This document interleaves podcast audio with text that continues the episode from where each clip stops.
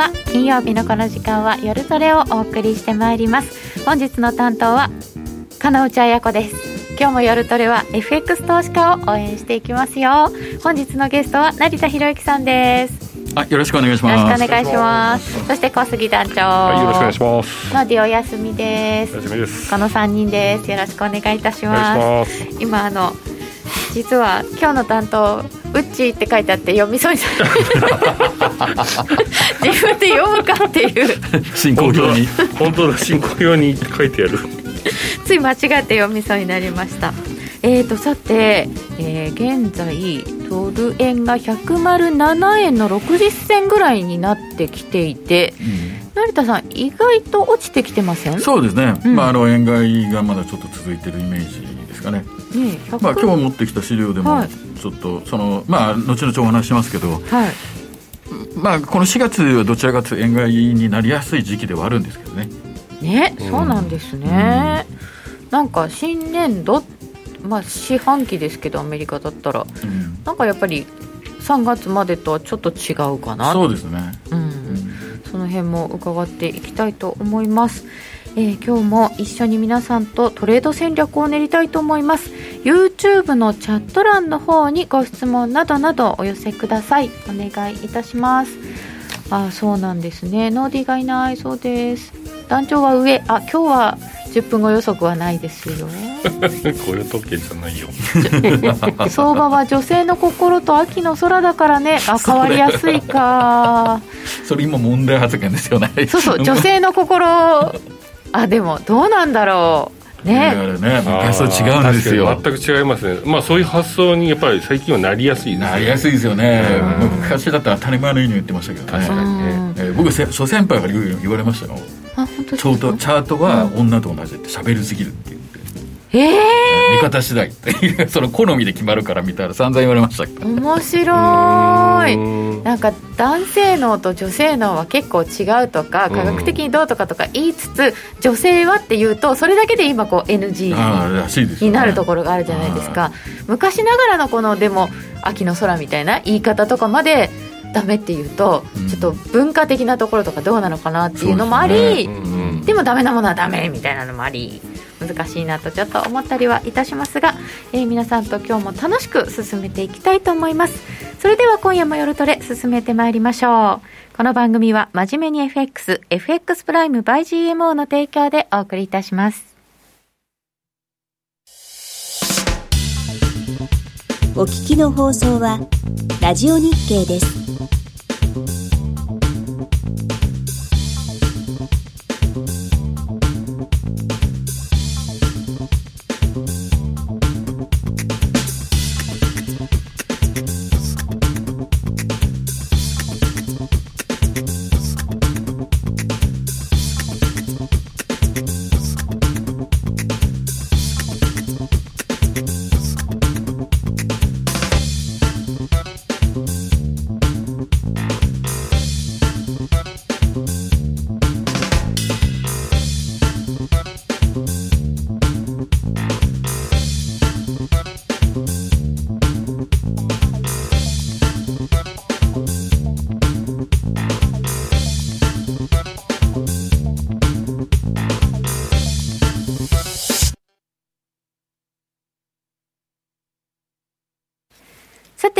日のゲストは成田博之さんです。よろしくお願いいたします,、はいえー今日も資料たくさんご用意いただきましたのでそうですね。それに沿って進めていきたいと思いますがあ、はい。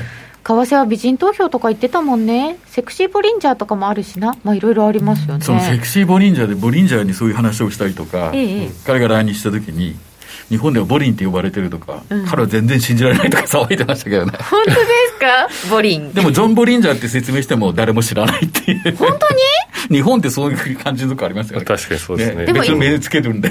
一目金公表も一目って呼ばれてるじゃないですか？うんうんうんうんだからまああれかなと思いますけど、はい。さて、えーチャートは喋りすぎるっていうことだったんですけど。またまた気にしてますね、えチャチャートって結局あの情報を多く出しすぎてるってことで見すか？方次第ですからうん。取り方によっては、うんまあ、違うように見えるんでそういう意味では一つの答えじゃないっていう、ああー自分のきなように、はい。取りたいように見てしまうっていうのありますね。そういうイメージから来てるんじゃないですかね。なるほどね。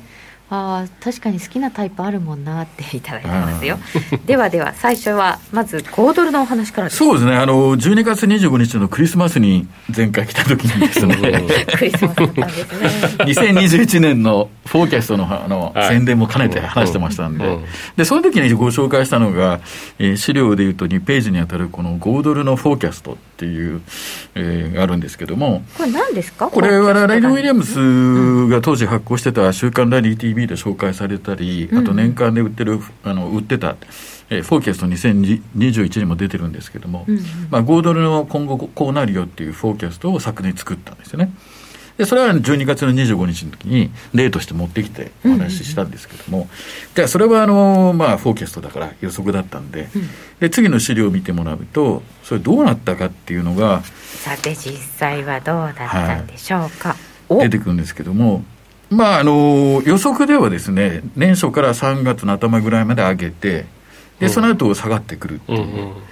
でまああの次のページのチャートあの自分の癖で僕あの、ローソク足ってほとんど使わないんであれなんですけども、あはい、ー僕バーチャート外でですか。はい、海外で相場をに触れたんで、うんうんうんうん。ローソク足って当時あまりなくて、本当ですか。はい。これ普通のバーチャートの4本でしかじゃないとこう形が分かんないですよ僕はね書いて。あそうなんだ。えーローソク足の一番僕厄介なの赤とその緑とかやらあれると逆なんですね。はい、僕色弱なもんですからなおさら分かんないっていう。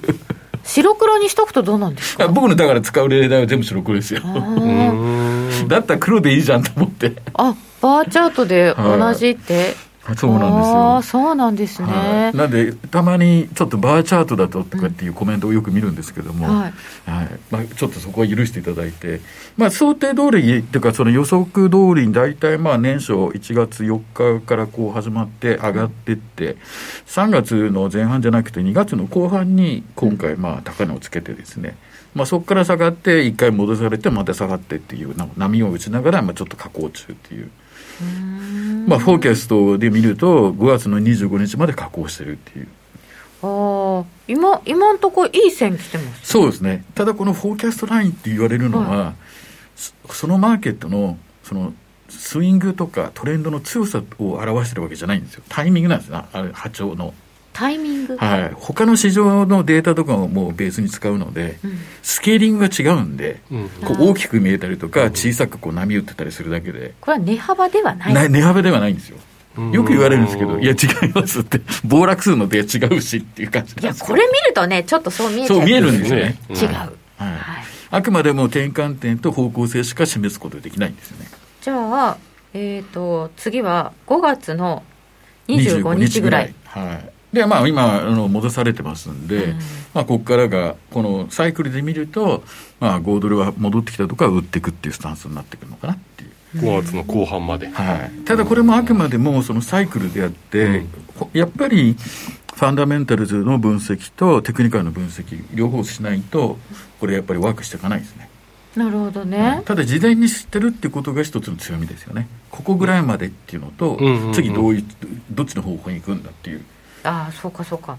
5月の25ぐらいまではそっちかなと思えば、それに従っていけるし、そしたら5月も半ば過ぎてきたら、ちょっとそろそろなんかはい、そういうふうになりますね。タイミングの部分で、そうん。はい。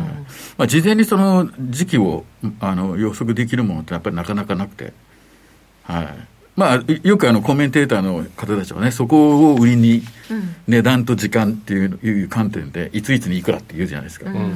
これいついつは分かるんですけどいくらは分からないですね、うん。これはねですねでもいつが分かるだけでもかなり違います、まあまあ全然違いますね。分かっちゃうんだったらね、うん。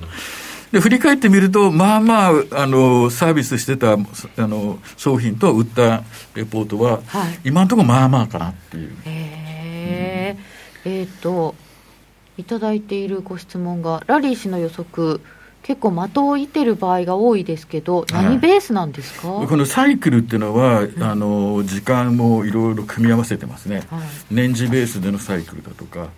でまあラリーともよく話したんですけども彼は昔その商品からスタートして季節性の周期とか季節柄がこう上がる下がるっていうのを肌で感じてて、で、それを調べて、まあ、それもありますねと。で、それ以外に株式市場もあるっていうに気がついたのが60年代の後半なんですよ。で、70年代に彼がその本を書いて、それから広まっていったってのがあるんですよね。金融市場にもサイクルがあるんだと。シーズナリティがあると。いついつにはこう上がりやすいとか下がりやすいとかっていうのが存在しているとか。商品の場合は、うん、実はなんか日本の個人投資家にとって商品市場って意外とこう縁が薄いんですけど、うん海外では商品市場から始まってるっていうものが結構あるんですねそうですね、今でも今の若い人は、まあ、多分それこそクリプトカレンシーかも分かんないですけど、うんうん、昔は商品が多かったですけどね。なんかすごい分厚い本で先物市場のテクニカル分析っていうのから始めるじゃないですか、教科書で。そのぐらいの本がなかった。そうですね。あれも商品の話でしたもんね。そうですね。そもそもは。その後にあの金融商品が出てきて、うん、で僕は銀行出身ですけどもやっぱりその FX とかっていうよりも一番やっぱり注目されたのは、えー、米国債ですね。トレジャリーボンド。30年ものその債券、うん、これがやっぱりそうなんだ。それがサイクルがあるんですか、はい、ありますね。いやそれこそ商品って、うん、なんか夏に借り取るよとかこうシーズンがあるじゃないですか、はい、で会社がそういう形で動いていくわけですよね。でそういう会社が社債発行してたりとかするからああそうか。なるほどね。企業がお金が必要になる時期っていうのが出てくるわけですよね。決算もあるし、そうですね。ああそりゃそうですね、はい、で社債のヘッジにその反対に国債を使ったりするんで、うん、でそういうズレとかはやっぱりその金融機関はよく見てるんで。じゃあそれをこう動かしている、はいドルとかユーロとかだってもちろんそういう季節性を受けるわけですか、はい。え。ー、なのでその市場間のその連携とか循環、うん。というものが関わってて、まあ、要は一つの市場を分析するんでも、うん、結局はたくさんやらなきゃないっていう。そうですね、はい、そういうことですね。うん、でまあこういってその今のお話の中で市場間のその分析をしていってるのがこのフォーキャストラインって言って、うんまあ、ラリーから来てるんで、その横文字なんですけども、カタカナですけど、まあ、な何かなって言えば、それは市場間のその予測って言って、まあ、いろんな市場が関わってるわけですね。その、市場循環図っていうふうに例として持ってきましたけども、まあ、債券と通貨が絡んで、エネルギー絡んで、貴金属、株式と、全部こう関係してるっていう、うん、どっから始まるっていうんじゃなくて。ああ、ぐるっと回ってるわけですね。はい、はいこの矢印は違うところにも向かうんですかね？そうなんですよ。一つの例ですから、まあ、とにかく関係してるよと。で関係してるんで横の右のその波線のみたいなのを見ていただくと、うん、似たような動きでズレがで生じてると。あなので先行市場と言われるものが存在してくるんですね。これはたまたまイーサリアムと米ドルっていう不思議な あのクリプトの。入れてますけど、まあ、ドル円でもユーロドルでも何でもいいんでしょうけど、はい、それとそれじゃないものとの間にちょっとずれたり。そうですね、クリプトの関係の人から依頼があって、もうこの2年ちょっとぐらい、あのレポートとか分析を発表してるんですけど、その方たちに。で、その時にこのフォーキャストラインの説明した時の資料なんですよ。あそうなんですね、はい、やっぱりよく言われるのは、結局、暗号通貨ってファンダメンタルズがないじゃんっていう話なんですよね。うんうん、いや、ないんだけども、需給が反映してるんだから、市場っていうのは存在してるわけだし、うん、何かをベースに考えてることは間違いないんですよ。突発的に上がったり下がってるわけではないないってことですね。あそうなんですね、はい、でよよく言われるのは発行枚数が決まってるから上がっていくんだっていうのも実は正しくはないですね。えそうなんですか、はい、だってそこまでのニーズがなかったら上がらないんで価値は。まあ確かに、うん、ああニーズね。確かに、うん、はい、ここに5枚しかないんですよって言っても、はい、誰もいらないって言ったらこの5枚価値ないですよね。そうですね。取り合いになったら上がるわけですよね、で昨年のあのコロナの感染問題で、アメリカが緊急財政ということで、原油、あ原油じゃなくて、現金支給をしましたよね。で、財政赤字が膨らんで、マネーサプライが増えて、うん、価値が下がってるのに、金融資産が全部上がっていくわけですよね。うんうんうん、そうってことは、枚数が限られてない世界の方が上がるわけですよね。えですよね。っていうふうになるじゃないですか。なるほど。不思議なことですよね。だから一つで見るんじゃなくて、需給関係のこうクロスしたポイントで、その価格が決まってるっていうのは一つのシンプルな説明なんですけど、うん。その背景があるってことですよね。うんうん。これ動かせてる。まああの確かに。教科書に需要と供給って書いてある、はい。あれだけでは説明はできないんそうですね、その後ろにあるか状況によってこれが映るってことですね。あー同じものが重なったりはちょっと重なったりとかはい。そういうのしてるわけですよね。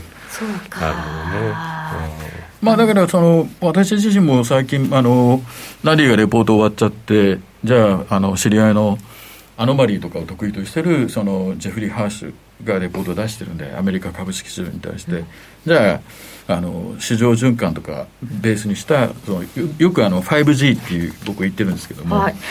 まあ、あの、通信ではないですよね。5つのグループっていう。これ絶対間違えますよね。電話かと思う。う。んで、あえてその 5G っていうのが、この市場循環図にある、はい。あのまあ、債券市場で通貨エネルギー貴金属、まあ、株式市場とこの5つっていうののがグループ。グループってういう。これ常に関係し合ってるってことうですね、ん。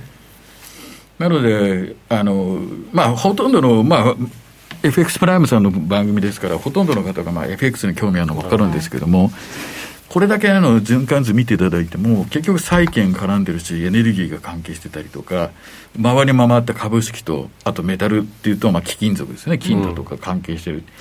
で、通貨も成り立ってるんで、うん。やっぱり他の市場を見ないとなかなかわからないし、わからないどころか他の市場に実はそのズレが起きてる、まあ、次のそのデータがありますけども、このズレが先行役となってうんうん。使えるんで、これがだから何が先行していて何が追っかけていってるのかが分かればまあ、予習できてるようなもんですそよねうなんですよね。うーんそのズレのタイミングが一つと、あと方向性ですよね。えーこう先行してるものものっていうのは必ず一緒とわけじゃないですよ一ね個ではないですね。複数ありますよね、やっぱりうね。それとあとやっぱり期間がずれますね。なるほどうんフィックスで20日間とか言いたいんですけど、必ずしもそうではないです。うーんいやそんなにぴったりで出てきいないませんよね。ですね。できてないですね。まあもしあったとしても多分成田さん教えてくれる。いや、そこまでそうはですよね。厳密それではないは教えないよな。なんかよく、まあ、最近の成田さんのツイッターなどから考えると、木材価格が いや、まあ、な結構すごいい高くなってて。でこれ実は株の先行指標だったりもするとか。そう,、はい、いうのはまよく前前から言ってて。で、いや、バカなとかよく言われるんですけども、じゃあ、なんで経済アナリストとか、そのあの市場のアナリストが住宅着工指数に興味を持つのだっていう話ですよあね。そうですね、同じことなんですよね。ね。うん。で住宅着工ということは住宅を作るわけだから木材があってそれを調達するグループがいてそれをヘッジする連中がいるから木材の先物市場が機能していると、そこにニーズが高まれば今回みたいに価格が上がると。で先ほどから言っているようにフォーキャストラインとかそのなんていうんですかサイクルフォーキャストのライあのあの図ってその強さを表してるんじゃないですよね。タイミングと方向性なんですよ、うん。だから木材がガーッと上がったからといって日経がガーッと上がるっていう意味ではないですよね、あそこは一緒にならないんですね、はい、上がるっていう方向性は同じかもしれないけどそのマグニティードっていうんですかね。うん。強弱は一緒じゃないです、そうなんですね、はいそれをもああえて2つの市場を1個のチャートに載せようとするからちょっと無理が起きて、乗せたがるんですよ、はいでも。波形がこうちょっと大きく見えたり小さく見えたりするっていうだけですよね。ああじゃあそういう時はでも本当バーチャートみたいにむしろ線みたいにのた方が分かりやすいことは分かりやすいですね、で今回そのフォーキャストラインを、はい、まあそれであの、まあ、あの後々お話ししようかなと思うんですけども、イーサリアムで、まあ、レポート書いたときにあのこのフォーキャストラインはい。暗号通貨でも使えるよって話をしてで中期のフォーキャストラインでこれイーサリアムの市場が、まあ、ここはローソク足書いてますけど、これシワ足の4本なんですよね、でブルーのラインが、まあ、フォーキャストライン。ここれ全然そのあれです。他の市場です。暗号通貨の市場のあの価格ではないです。このブルーのなんか別物が持ってこられてるんですか、はい。ここに。油っぽいやつ。あ油っぽいやつ。へえ関係するんだ。なんでこんなに一緒に動くのと思いますよね。タイミング合ってますよね、はい。うーん。ってことはもうちょっとすると落ちますね。そうですね、まあ、これで見ると5月の中ぐらいから、さっきの5ドルも5月の近く後半から、あれは油っぽいのと関係しそうですしはね。やっぱり絡ん絡んでくるんですよね、どうしてもそういう時期に。5月過ぎか、ただね、先ほどから言ってるように、同じその速あのこのね、ラインみたいな、ガッと下がるとは限らないですかこれ、これ見たからってこれ急落するわけではない。ら、そういう意味じゃないですよ。気をつけないと。はいどうしてもそこに走ってしまいそうな。ついね、見ちゃうんですね、そういうふうにね。まあ、先ほどはまあ中期的なフォーキャストですけども、はい短期的なフォーキャストというのも存在してて、これはどちらかというと、冷やしのデータベースで分析していくんですけど、こっちの方がやっぱり波が多くな出ちゃうんですね、この上下の波が。で、これはやっぱりなかなかぴったり当てることができないんですけども、これはイーサリアムに対して、またこの別の通貨のを使ってます。普通の、まあ、いい世の中にある通貨の一種ですね。あ、そうなんですね。はへー関係してるんですよ。通貨は通貨だっていうことなのかもわかんないですけど。それでもそこでなんでなんだろうって考え始めるとどうなるんですか、先ほどの市場循環のところに戻っていってしまうんですよね。結局どこかでつながってるんだねっていう話イーサリアムにしろ、ビットコインにしろ、ライトコインにしろ、何にしろ、大概どっかの通貨、現状のハードコイン、普通の通貨ありますよね、円だったりとか、ドルだったりに交換できる形になってますよね。あまあどこかでは。そうですよね。そう交換なんですよね、はい。これも。ということは、うん。FX ですよね。そうですね。私さっきからイーサリアムドルって書いてあるのにすごいこうなんかこう違和感があったんですけど、そうなんですよね、はい。イーサリアムドルなんですよね、はい、これ、イーサリアム円というのも当然ありますし、日本だとほとんどの人はそうですよね。そうですよね。はいビットコインは600万円なんじゃなくって、ビットコイン円が1ビットコイン600万円まあそういうイメージ話なんですよね、はい本当はね、はい。まあ、こういうので見ると、ああ、なるほどなっていう関係性っていうのが、うん。一見して、まあまあ、全然関係ないようなうん。暗号のところと本当の通貨の間にこういう関係性があって、たまたまなんですよ、実は。その3年ぐらい前かな、こういうあのレポート書くっていうか依頼が来て、じゃあ調べてみますって言って、話し合った、あの、話し始めた時に、いや、どうも、あの、通貨とやっぱり暗号通貨、まあ、クリプトって関係してるよっていう話から始まって、うんで、データをこういじり回していくと、あ、あったぴったりだったですね。特に当時は BTC に対して、ビットコインに対してその通貨もバッチリくるんですね。で、その期間のズレが大体なんと1年ぐらいあるんですよ。そんなずれんですか？はいそんなずれるんですね。もう1年前のことが今起きてるみたいなことですよね。へえであんまりにもすごいんで、やっぱり聞かれるんですよ。なんでって、やっぱ関係性があるんじゃないですかねってしか言えないとこありますね。1年もずれちゃうとちょっとどうどうなんですかね、はい分かんなくなりますよねただ因果関係とかって言われても、結局は通貨ではあることはあるんですよね。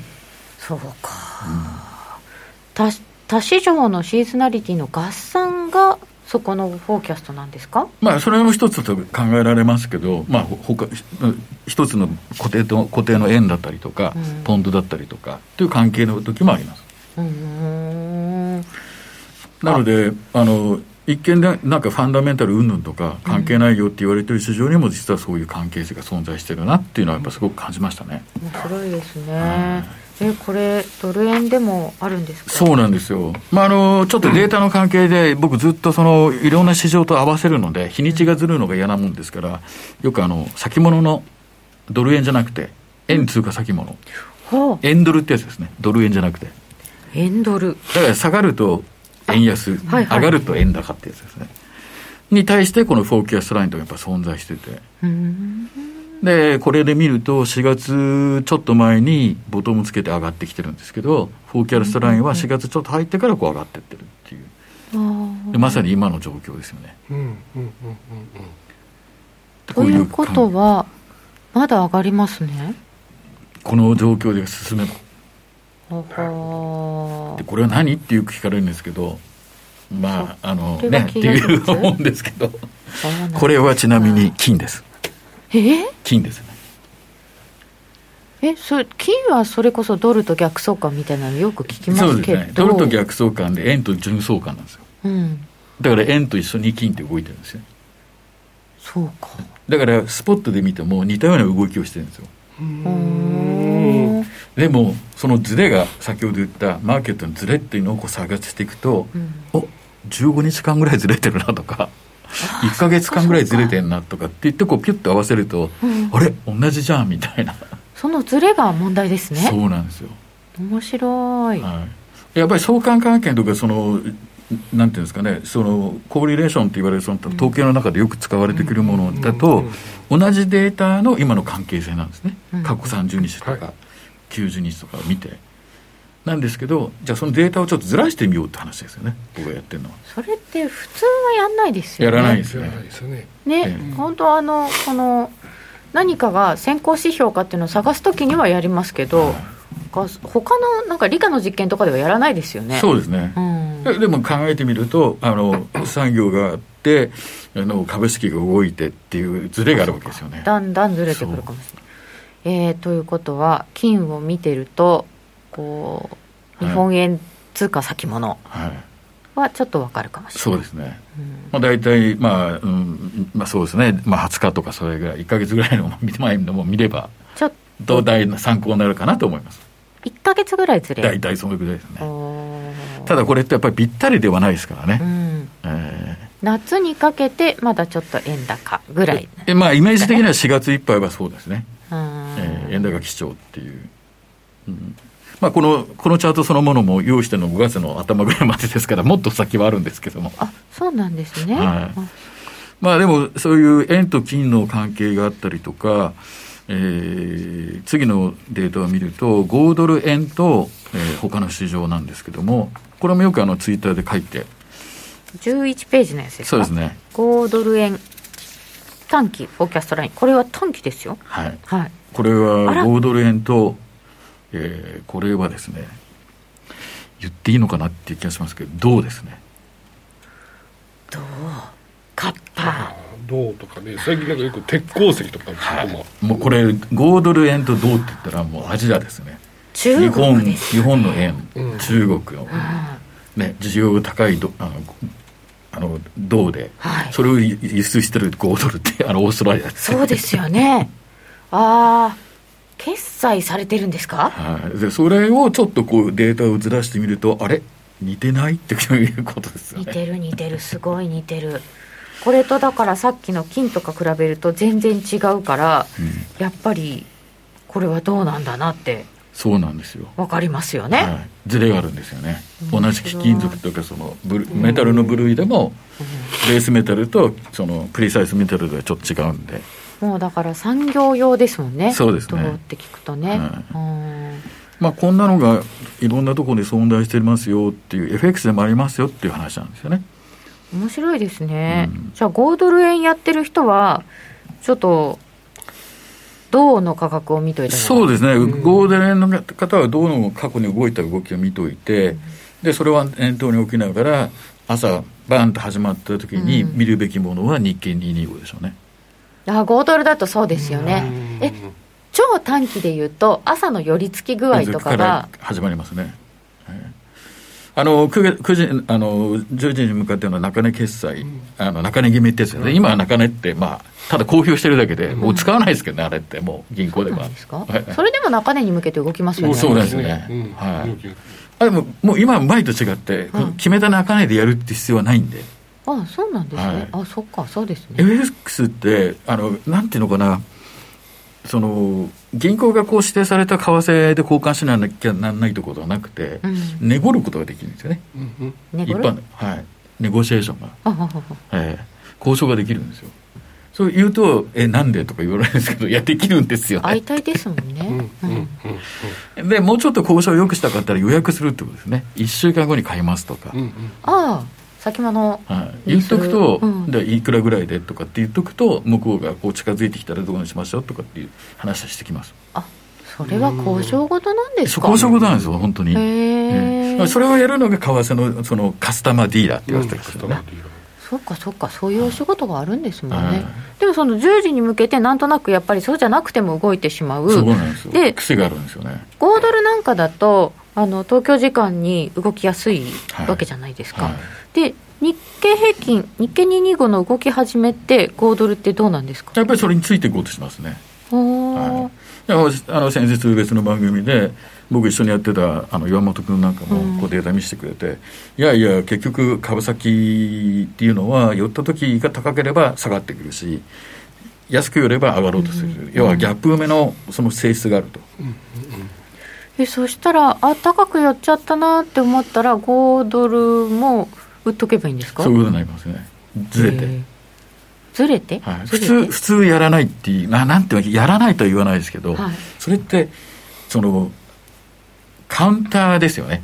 その流れに沿ってないっていう、うんあはいはい、でもそういう傾向がこの時間に来ますよ。だから売ってきますっていうのとうん下がるかもではちょっと違うと僕は思いますけどね、そうですね、それはやっぱり癖ですよね、はい、癖ですね。5ドルは結構癖がありますね。ありますね。なんか午前中11時12時ぐらいあまでがこう,、はい。こう上がるけどそこから急にガーッと下がそうってきたりとかですね。おっしゃるとりですね。なんかねそういう見てると癖は出ますすよ。げえなるんですうん単体で動こうとしないですね、そうっす、うん5ドルは、はい。それはじゃあ225の癖でもあるんですか？ありますっていうか225はやっぱりその5ドル意識してるわけじゃないんで。225独自の癖なんだけど、ね。それをを追うような形をどうしても5ドル円がしてしまうっていうか。そういへえうもんなんですね、両方見といた方がいいんだ。そういうのあります。ねアジア時間は特に。分かりやすいペアでありますよね。5ドル円あはい。ーまあ、5ドルはまあ9時半、今10時半に指標が出て、うん。でそれの結果に応じて動くんですけど、基本的にこうふあの結果に対して同じ方向にこう動くことはほとんどない、そうですね。それ天の弱？で 良くても落ちていく、はい。悪くても上がっていく、あはい。ていう。その時に225を見た時にこうズレが起きてるとそっちの為替あの株先の方にとかに日本の株の方に合わせようとしてるんですよね。引き寄せられるような。あそうですか。じゃあオーストラリアの指標を見て、うん。225の先物を見て、あオーストラリアの指標が良かったよ。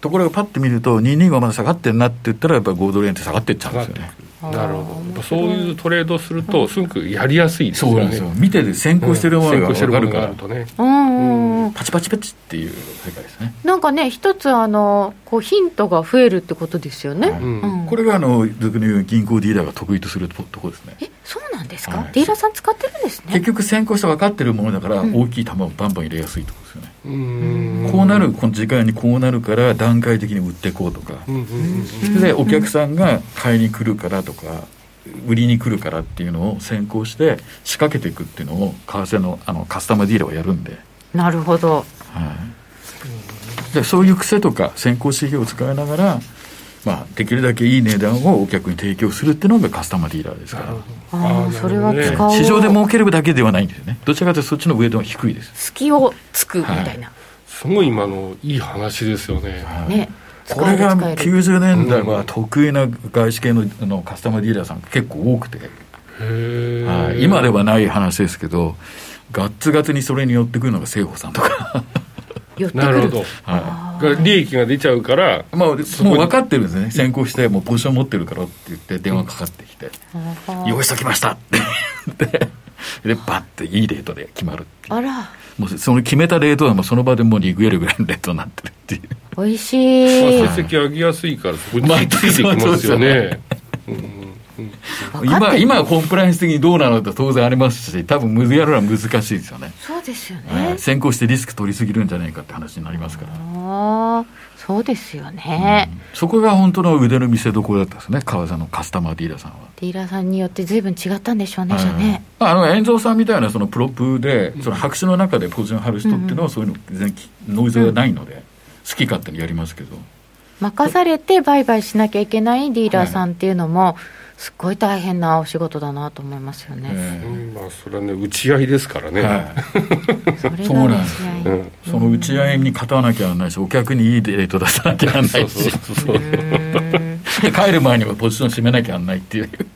ですよね朝っぱらからロッカーへこますとかやってるわけじゃないんだ。はあ癖が強すごい。あ5ドルね、うん。ああそっか、えーそして、えー FX ペアのシーズナルパターンについてもこの後伺っていきたいと思います、えーここでちょっと一つあのトルコのお話を伺っておきたいんですけどあのこれ小杉さん今トルコリラって結構大変なことになってます？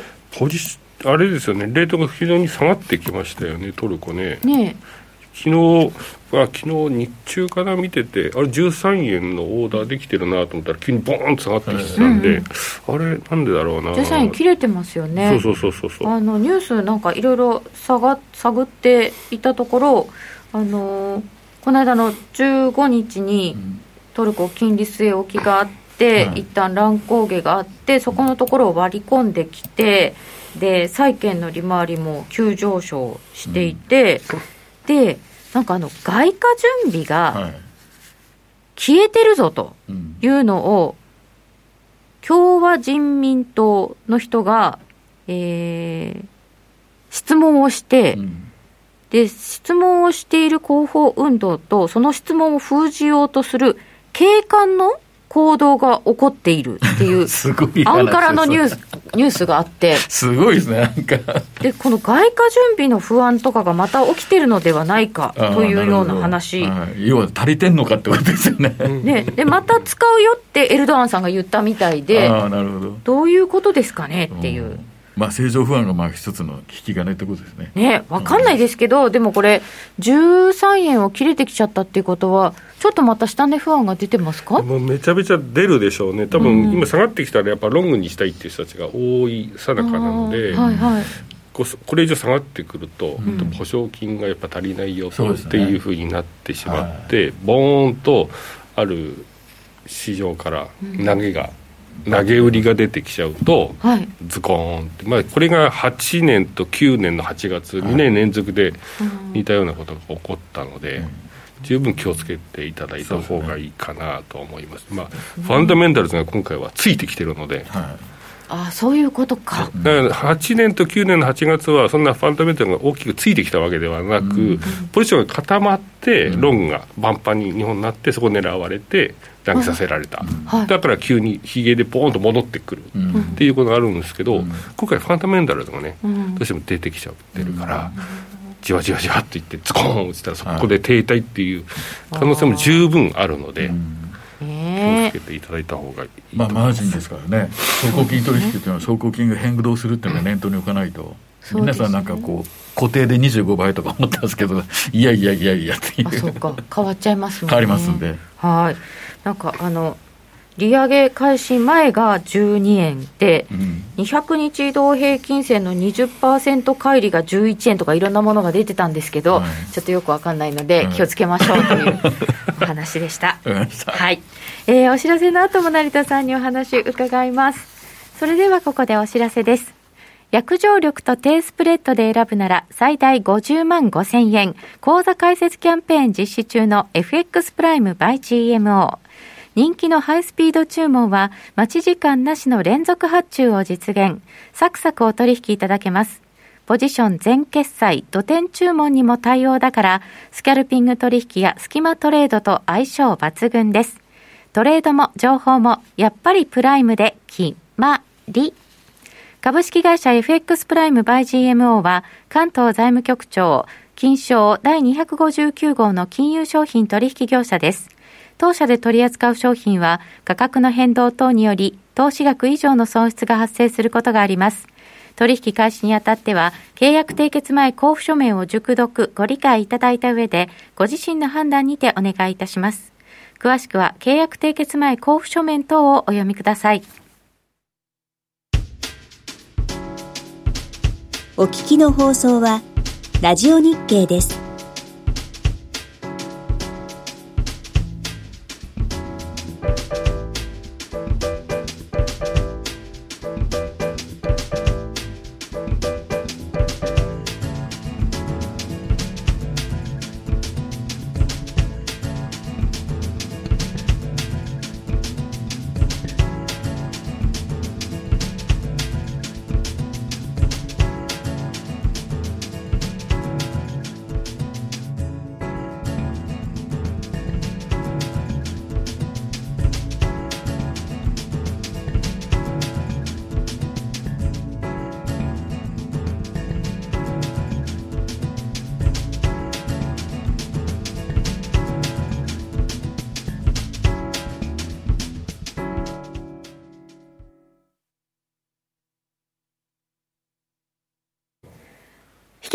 成田博之さんにお話を伺います。えー、これからの、はい、シーズナルパターンを伺っていきたいと思うんですが。すね、あの、まあ、フォーキャスト最後ちょっとあの、言い忘れたのが、はい、資料だと12ページにあるのが、原油市場って結構いろいろ話題になるんですけど、ね。はい、これあの大豆油を見ていただければですね 大まかな相場が大体もう分かってるっていう。えっ、と12ページですか、はい、ニューヨーク原油 WTI の先物がえーと、バーチャートの方、はい、でこの青いのが大豆油、はい、これ6か月間ぐらいのずれがあるんですよね。大豆だよ大豆。大豆。うん、これがですね、はい、大豆ってね、あのーはい、ニューヨークの在住の松本さんもよく言いますけど、はい、食べるもんじゃねえぞと。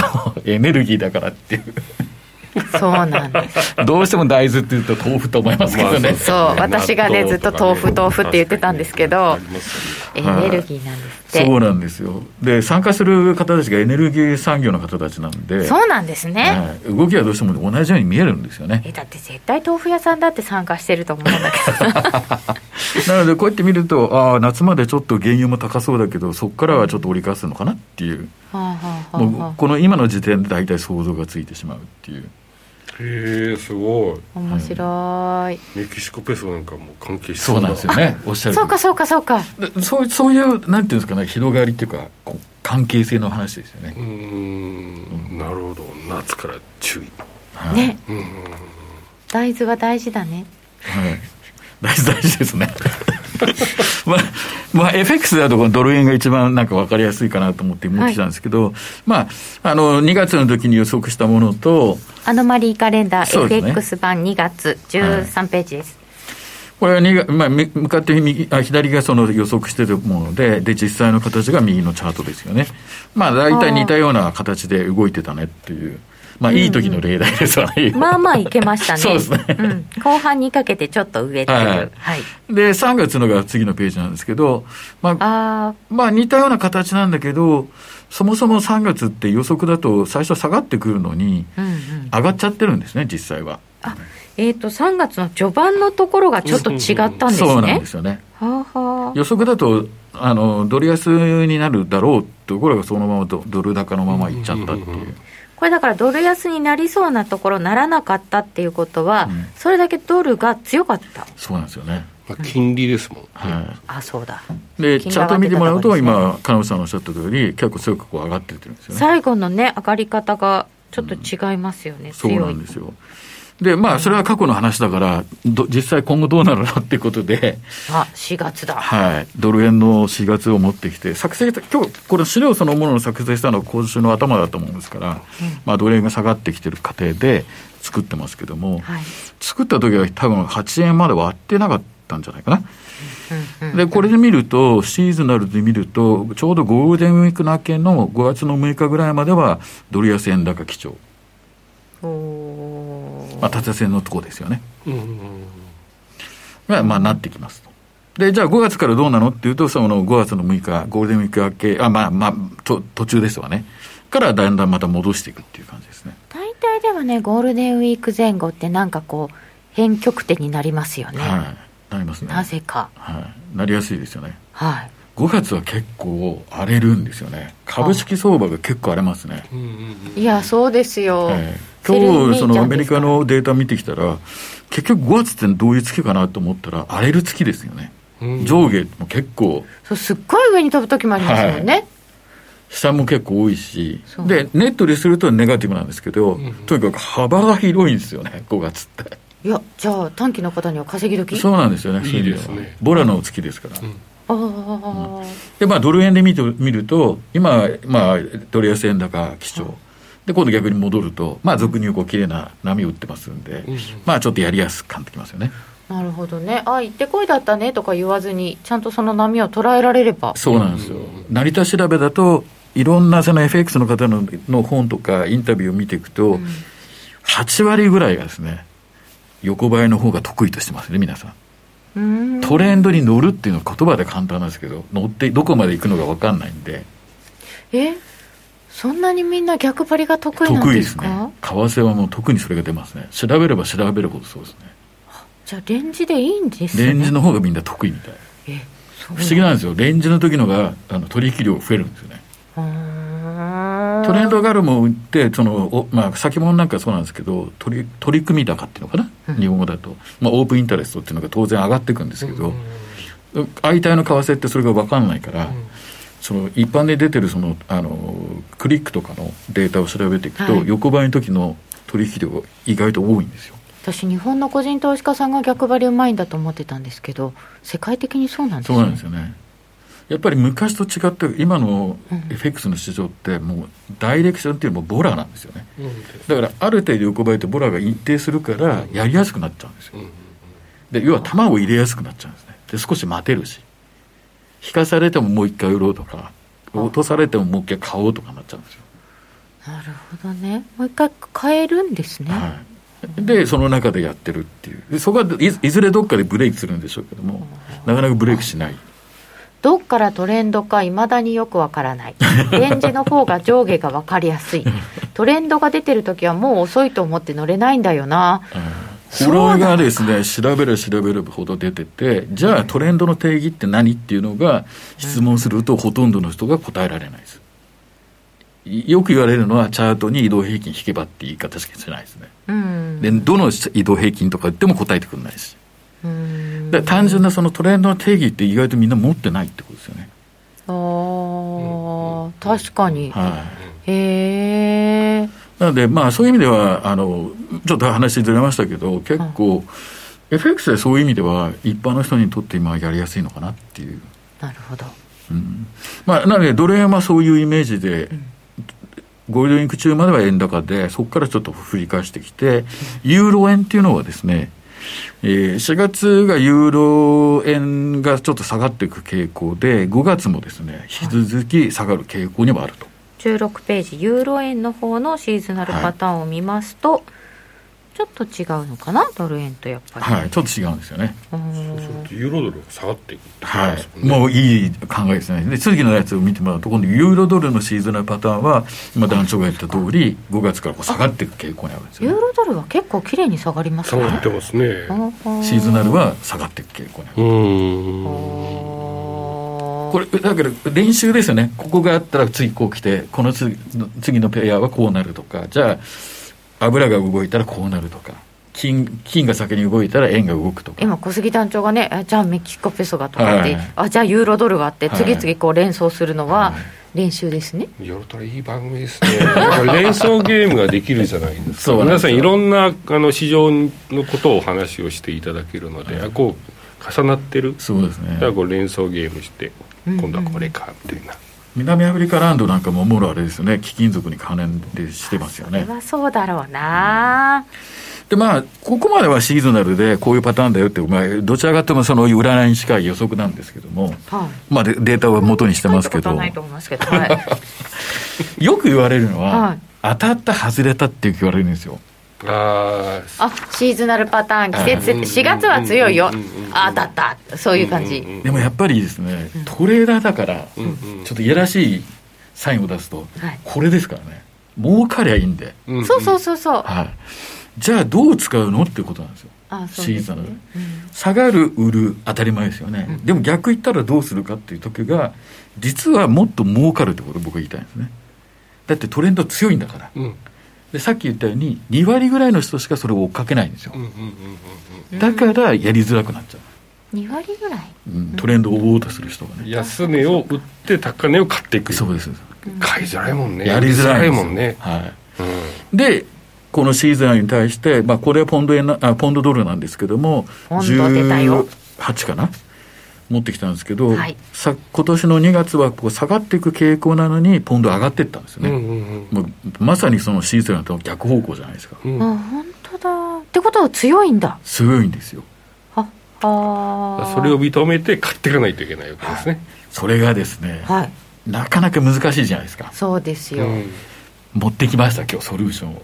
お次のあのチャート19で、19 ページ。19ページ。はい。いやだってねシーズナルパターンがあるんだよって言って季節性ではこうなんだよって言われたのに違うって言ったら、うん、あじゃあじゃあじゃあすぐ終わんのかな、外れた方が儲かるってなんでってなるじゃないですか。なるなりますね。19ページを見ていただくとポンドがシーズナルで下がった2月に対して、ひ実は上がっていくと。うんうんトレンドが強いよって僕よく言うんですけど、はい。それを示すのがこの ADX っていうインディケーターなんですよ。これってもちろん FX プライムさんのチャートソフトやプラットフォームもあるんですけど、はい。ほとんどの人使ってないですよ、これ。ADX、えいやだって勢いの強さは大事ですよね。え、だだって乗ってこうって言うんだったら、うん。いつまで終わるかを知りたいわけでしょ、え終わるのも分かるの？そこなんですよ。持ってきましたから、今日。おおすごい打ち合わせしたかのような ガンとこう上がってますよね。はいはい ADX が上がってますよね。うんちょっとチャートでは見づらいんですけど、はいまあ、パラメーターで言うと7なんですけども、ん40と60のこのゾーンに入ってくると危険信号です。40と60の間にはい入ってくるともうそろそろやばいです。ADX7 が40超えてきたらやばいです、そろそろ。そろそろやばい。終わるかな、はい。ということはトレンドについてって高値買いしてる人は、ストップを極力近くに持っていかなきゃダメってことですよね。あーだんだんこう爪伸ばさなくしていけばいいんですかはい。前日の安値のところにも引っ張ってってたりとか、前日安値？はいまあ、要はそのトレンド乗ってるわけですから、走らせなきゃならないので、うんうんうんストップ近くに置くことができないんですよね。はいはいはいそうすれをるとこれが40を超えてくると、あやばいなってところのストップをこう近づけていくってことですね。で、ストップがついたら、はい、終了っていう。ああそこでちょっとクッて折れ曲がった可能性があるわけですよね、その折れ曲がりがきそうなのが、ADX が40を超えてきてからです。うなん40だから60で、これ見てみると、ちょっと横線のところは60なんですけど、うんそれ近くで2月の後後半にトップつけて下がってきてますよね。なるほどで、これは冷やしじゃないですか。今日ですね、はい。団長に言って、ええ。FX プライムさんのチャート、はい。ライブで見せてもらいたいっていうことで、おうおう。お ADX60 ぐらいまで行く場合多くないですか？えそこをちょっとお見せしますけど、おお先ほどなんかユーロドル5分足にはい。ADX7 7ですよね。団長のチャートです。ユーロドル5分足。え5分足？はい、5分足ですよ。おう。40を超えてますよね。今は40超えて、超えてますね。60のとこを超えてくると、はい。だんだんやばいです。40今今。今は今ユーロドルだともう一回頭つけてます。一旦頭つけてますね。もう終わった。はいそのはい前も40、60を超えて80近くまでいって頭つってますよね。うんうんうん。つまり何が言いたいかというと、40、60のゾーンに来たらもう危険なんですよ。なるほど。もうついてっちゃいけないわけですね、はい、で、今の一番チャートの右を見ていただくと、はい。はい折り返した全体の上のチャートを見てもらうと、もう頭つけてるんですよ、やっぱり。これだから頭つけたからってそこからすごい下がるっていうわけではないんですね。止まるかもしれないんですね、はい。そうなんですよ。それがね私いつも間違うんですよ。でも何が言いたいかというと、ADX ね、はい。パラメータ7だったら、日足も5分も1分足も変わらないです。あ。そういうことか。何でも使えるんだ。そう。なるほどね。だから高値買って怖いなと思うじゃないですか。うんうんうんうん行くしかないんですよ、やっぱりね。でもやっぱり行かなきゃなんないから走らせますよね。うんうんで、あら、ちょっと40、60来たら、そろそろちょっと逆差しのオーダー入れて、ストップ降りとかないとやばいなと。下に走るかもしれない。逆に走るかもしれない、はい。それもある。なんで、で、今度60とか超えていくと、もう危険信号になるから、うんうんうん。より近くに。で、こう、くるっとこう ADX が来たら、あ、やめましょうってだけですね。ああ狂ってきてますもんね、はい。確かにそのチャートが折れるところそうなんですね。を止まるんですよ。ADX が教えてくれるそうなんです。転換するとは言ってないです。その勢いが止まるところなんですね。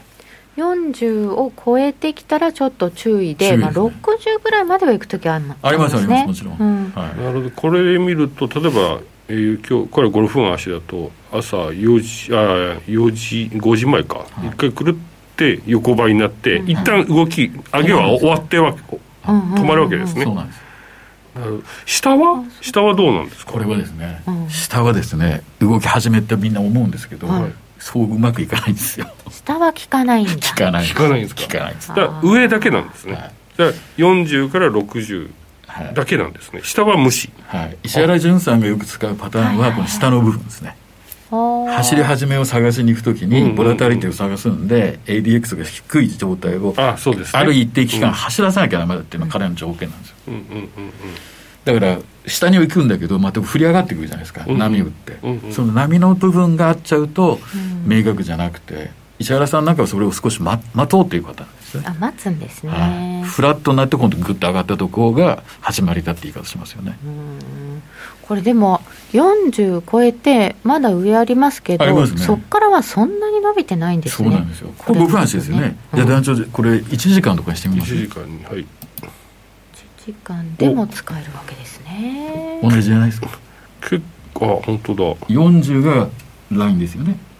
40ああやっぱり 40? 40がラインだ。でしょ？で60のとこにちょっと上げて1本横引いてもらうとそれ60ぐらいですよね。はい60。あ危ないですよね。いや結構結構上にいますなよ今ユーロドルは。そうですよね。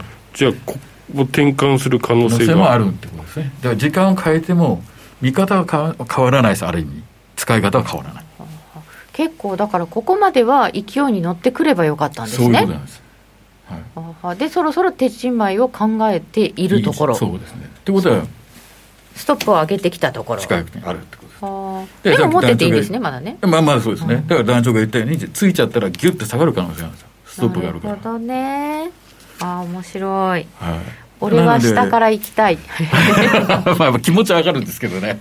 そんな、でもこれやってどうしてもだからさっき言ったように、はいシーザーに反対に行った時っていう前提があるから、一回負けが絡むんですよね。うんううんんだからよくこの前ちょっと前に流行った番組じゃないですけど、倍買い3倍買いしないとやれないんですなるほどね。一回の損をその同等では戻れないんですよ。なるほどそうですねーそれは。難しいな高値でやるから遅いから、先ほどのコメントにあるからやりづらいじゃないですか。だから3倍4倍かけなきゃならないんです。うんうんうんなおさらこうなりますよね。そうですねドキドキしちゃいますねだからこれが必要になってくるんですよ。強さを示してくれるものないとやっていけない。なるほど。ADX これ7に設定すればいいんですよねそうですね。大体、大体14かなんかがデフォルトなんですけど、僕は7ですよね、一番多いのは。大したそんな違いはないんですけど、やっぱり14だとちょっと最近のマーケットのは遅いかなと思いますね。うんプライムさんのチャートでこれ今出していただいているのでこういう感じに設定していただくといいかと思います短期短期トレードに ADX が使えるっていう発想は全くなかったです。そうなんですよ。